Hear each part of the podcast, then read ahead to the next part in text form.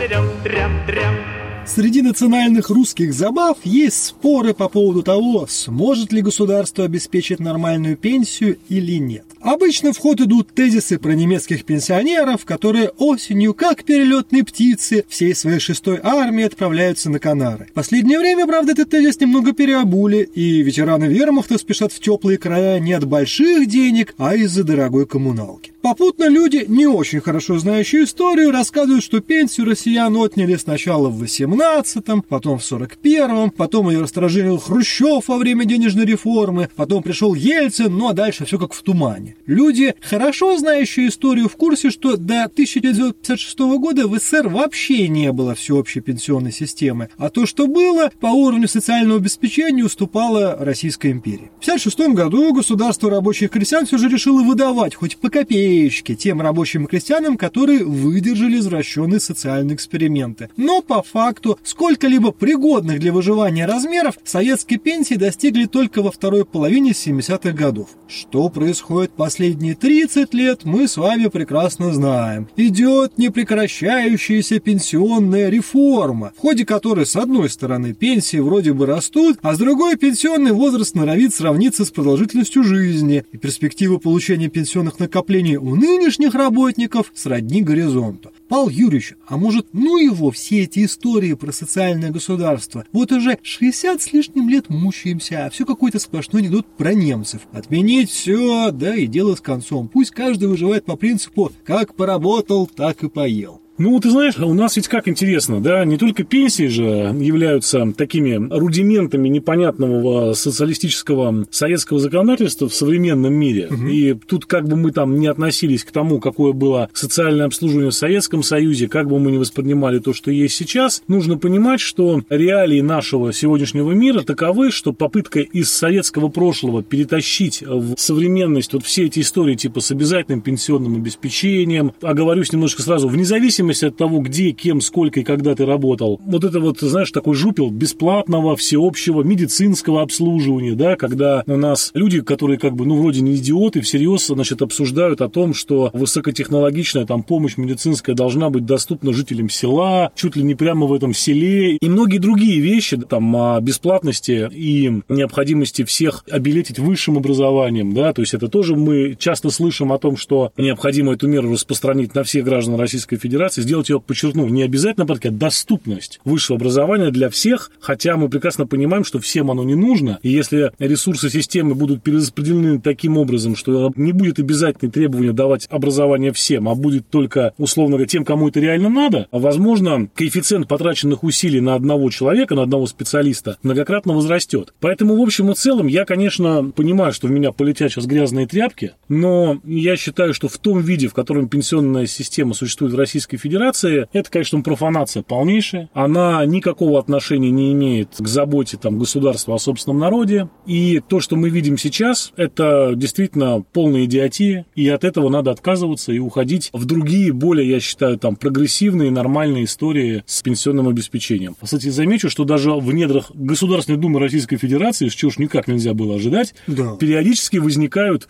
здравые мысли относительно реформы пенсионной системы. Например, с использованием любимых нами нами в нашем подкасте высоких технологий, вообще убрать такого посредника, как пенсионный фонд, и государству напрямую платить пенсионерам пенсии, потому что, как я понимаю, процентов 50 денег пенсионного фонда уходят на обслуживание чиновников пенсионного фонда и этих а, замечательных дворцов, которые ими были построены, и всей вот этой вот системы документооборота. Ну, сейчас, видишь, пока у нас занимается перестановкой кроватей в да, соответствующем да, заведении, да, поэтому да. ПФР объединили с ФСС, ну и, видимо, очевидно, видно, что в ходе замены табличек... Стало ли больше пенсия хоть на копейку от этого, понимаешь, у людей? Я думаю, что вряд ли. Ну, смотри, когда вот идет эти ожесточенная дискуссия о социальном обеспечении, государственном социальном обеспечении, с одной стороны, всегда приводит пример Норвегии, где есть государственный пенсионный фонд, который ведет, с одной стороны, достаточно консервативную и, скажем так, достаточно моральную инвестиционную политику, вкладывая крайне осторожно деньги в те фонды, те предприятия, те проекты, которые пусть не всегда приносят заметную прибыль, прибыль, но при этом они гарантированно выживают. Но всегда приносят но всегда прибыль. приносят прибыль, да. И, собственно говоря, объем норвежского пенсионного фонда, который во многом формируется за счет рентных доходов норвежского государства, угу. он такой, что норвежские пенсионеры действительно могут жить безбедно. Тут это даже не анекдот. С другой стороны, не будем забывать, что норвежских пенсионеров меньше, чем пенсионеров в одном только Санкт-Петербурге. Да так вот, для справочки. А объемы нефтегазового сектора в наших странах сопоставимы. И второй тезис, про который часто говорят сторонники всеобщего социального обеспечения, это как раз рассуждение о том, что в стране, и это правда, да черта, нефти, газа, леса, там пресной воды, чего угодно. И, в принципе, в иных обстоятельствах, мы не говорим прямо про сегодня, про известные ограничения, но в иных обстоятельствах доходы государства настолько высоки, что, в общем-то, хватало бы на достойную пенсию значительному количеству пенсионеров, если не всем. И, соответственно, вот сразу же вопрос, ты как считаешь, действительно ли надо идти вот таким норвежско-эмиратским, что ли, путем, соответственно, все деньги от ресурсов вкладывать в людей, которые уже видели жизнь, и обеспечивать им безбедную старость? Или пусть сами? Тут какая ситуация? Я-то считаю, что примеры этим принципиально не годятся, mm-hmm. потому что масштабы разные. Абсолютно разные масштабы. И, как ты правильно заметил, количество пенсионеров. И, как ты правильно заметил, нефтегазовый сектор. Действительно, если мы делим, так сказать, вот эту вот ренту нефтегазовую на количество населения страны, то в любом случае у нас несопоставимая с Норвегией, несопоставимая с Эмиратами сумма будет получаться. Поэтому калькирование здесь, оно ни к чему не приведет абсолютно. Более того, мы о чем сейчас говорим? Мы говорим о способах проедания национальной ренты. Угу. Можно, так сказать, вложить это все в какие-то фонды и потом распределять. Можно напрямую продавать нефть на Запад и, соответственно, распределять это все по гражданам нашей страны, кто в этом нуждается. Там не только пенсионеры, да, там многодетные матери, там можно и стипендии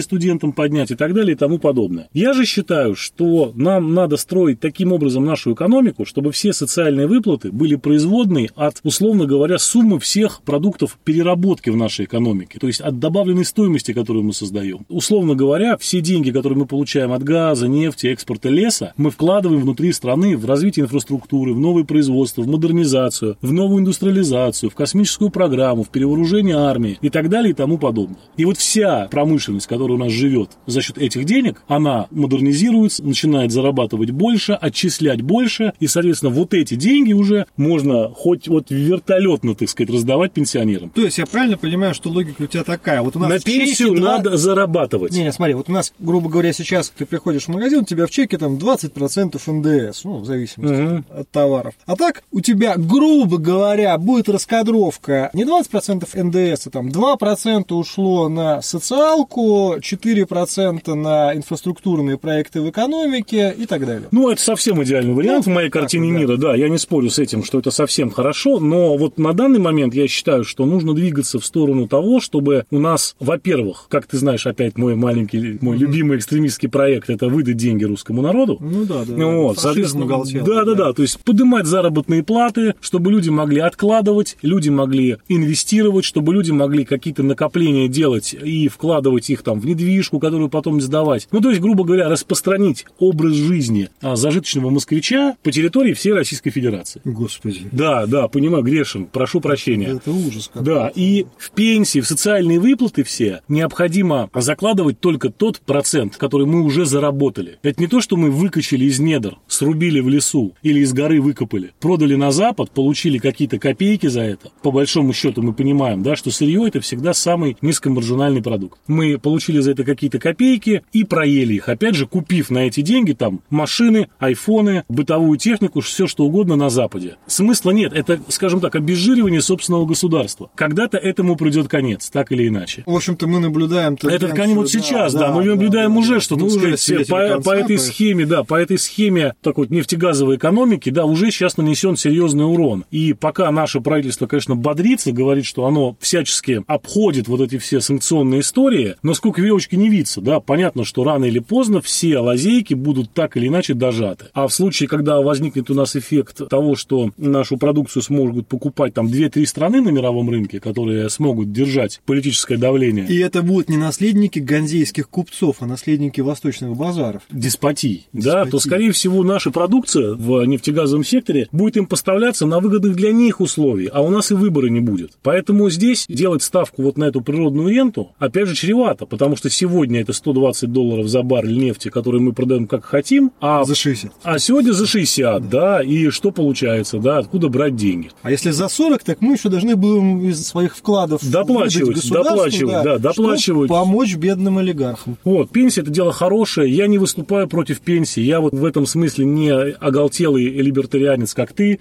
который типа поотменять все к чертовой матери, что заработал, вот так и живешь. Нет, я считаю, что государство действительно должно поддерживать своих граждан на всем периоде их жизни, начиная от дошкольного возраста и заканчивая глубоким пенсионным возрастом. Но то, как это делается у нас сейчас, и те варианты, которые предлагаются популистами, то есть там возвращение к некой там советской пенсионной системе, а возвращение там к норвежским, эмиратским вариантам, это, конечно, все профанация и идиотия. Смотри, ты меня обвиняешь в либертарианстве, а в то же время у нас в государстве, это в правительстве сидят, мне кажется, матерые либертарии, потому что они делают все для того, чтобы у нас все было как в Норвегии. Не в смысле, что пенсионеров осталось бы 1500, и тогда на них денег бы хватило вот... Ну, как мы вспоминаем фразу незабвенного Германа Оскаровича Грефа, будучи, когда он был еще министром экономического развития, да, чем меньше пенсионеров, тем больше ВВП. По этой проторенной дорожке, так сказать, финансово-экономический блок правительства и двигается последние, вот, собственно говоря, там 25 лет, здесь сомнений нет никаких. Просто видишь, мы же понимаем, что пенсионная реформа, которая не так давно была в нашей стране приведена, она реформой только на словах называется. Там никакого реформирования нет. Это просто изменение пенсионного возраста. Ты на несколько лет больше будешь платить отчисления, и поскольку ты не вышел на пенсию, ты на несколько лет меньше будешь уже выплаченные ранее пенсионные начисления получать. То есть как бы с двух сторон подрезали каждого трудящегося гражданина в нашей стране. Но принципиально в процессе вот оформления начисления выплат пенсии ничего не изменилось. Ну, сейчас тебе нету. расскажут про бальную систему. Но она и была, по-моему, про вот это. до реформы была, в бальная Нет, тебе, система. тебе сейчас расскажут, что вот эта разница между обязательной частью и дополнительной частью, про то, что появились там всякие возможности для частных пенсионных фондов. И вот тут я тебе скажу, Это у меня пустое. сразу же вопрос. Я, с одной стороны, как ты знаешь, последовательный сторонник превосходства частного над государственным в силу Мгм. его эффективности. Но давайте не будем лукавить. Зачастую то, что в России называется частным, Частным не является, конечно. является тем же самым государственным. Просто некоторым людям государство разрешило подержать деньги у себя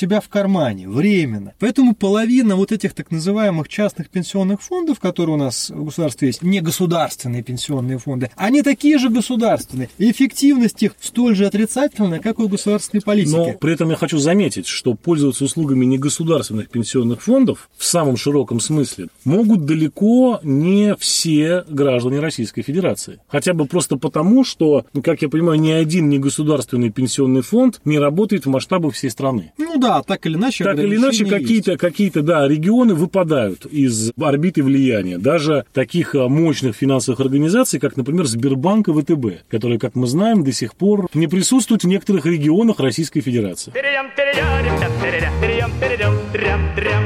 Смотри, какой еще интересный момент. Пока еще, ну, в силу того, что очень много людей, которые основную часть своей рабочей карьеры, так скажем, провели в советское время, ну или, по крайней мере, начали ее в советское время, очень распространено такое рассуждение, что вот мы всем народом пахали-пахали, работали-работали, заводов понастроили, в космос человека запустили, а вы, буржуйские рожи, нам теперь шиш, все деньги наши украли. И вот тут такой интересный тезис, я считаю, что он категорически неправильный, потому что вот эти все рассуждения, что, мол, ну была же огромная советская экономика, да, была, ее уже 30 лет как нет. Поэтому вот эти все требования, что когда-то кто-то где-то чего-то вложил трудом или деньгами, там, на советскую сберкнижку, или своей активной работой на распахивание целины, это то же самое, что какая-нибудь старушка в 50-е годы ходила по старому Петербургу и говорила, вот здесь раньше мой особнячок-то был, по-хорошему это все мое. Слушай, Где моя ну рента?» так а все совершенно ты справедливо говоришь. Государство уже другое. Это 30 лет другое государство. Более того, пенсионные, ну, конфискации, назовем это так, да, это что, единственное, что мы пережили за это время? Нет, конечно. И сберкнижки Влады сгорели, и вся страховая система полетела, и граждане лишились вообще, собственно, практически всех своих денежных средств. Более того, ведь эта же штука потом была, так сказать, масштабирована в процессе там кризисов, когда с курсом доллар-рубль, да, мы все в один прекрасный день проснулись, оказавшись в 4-5 раз беднее в долларовом выражении, да, деноминацию не забывай, да, любая деноминация, она всегда чем занимается? Это конфискационная денежная реформа, если уж, так сказать, русским языком прямо говорить. Поэтому я тебе скажу так, если даже историю нашей страны смотреть, со времен Алексея Михайловича Романова, это такая история государства, которая вне зависимости от строя государственного где-то раз в 50 лет что-то подобное придумывается. Проворачивается. Проворачивается, да, когда у населения изымают накопления теми или иными способами. Поэтому мы живем в России, надо к этому, так сказать, относиться как к некой такой неизбежной истории. Другое дело, что государство зачастило в последнее время. Это тоже не очень хорошо. Тем не менее, здесь никаких новелл нету. Поэтому говорить о том, что в советские годы мы работали, получали в твердом советском рубле зарплату, пенсию и могли на 1 рубль купить 5 бутылок кефира, а сейчас на 1 рубль мы не можем купить даже коробок спичек, сволочи, буржуи. Еще раз говорю, если вы до сих пор живете в таких категориях, то это у вас огромные проблемы. Вам надо что-то с своей жизнью делать, а не с пенсионной системой. Она здесь ни при чем в данном контексте. Хорошо, давай тогда попробуем сформулировать для наших дорогих слушателей и подписчиков нечто вроде такой программной платформы потешного радио. Ну, представим себе, что скоморохи вышли на арену цирка и начали шутить, как должна была да, охотный ряд дом один. Да, охотный ряд дом один,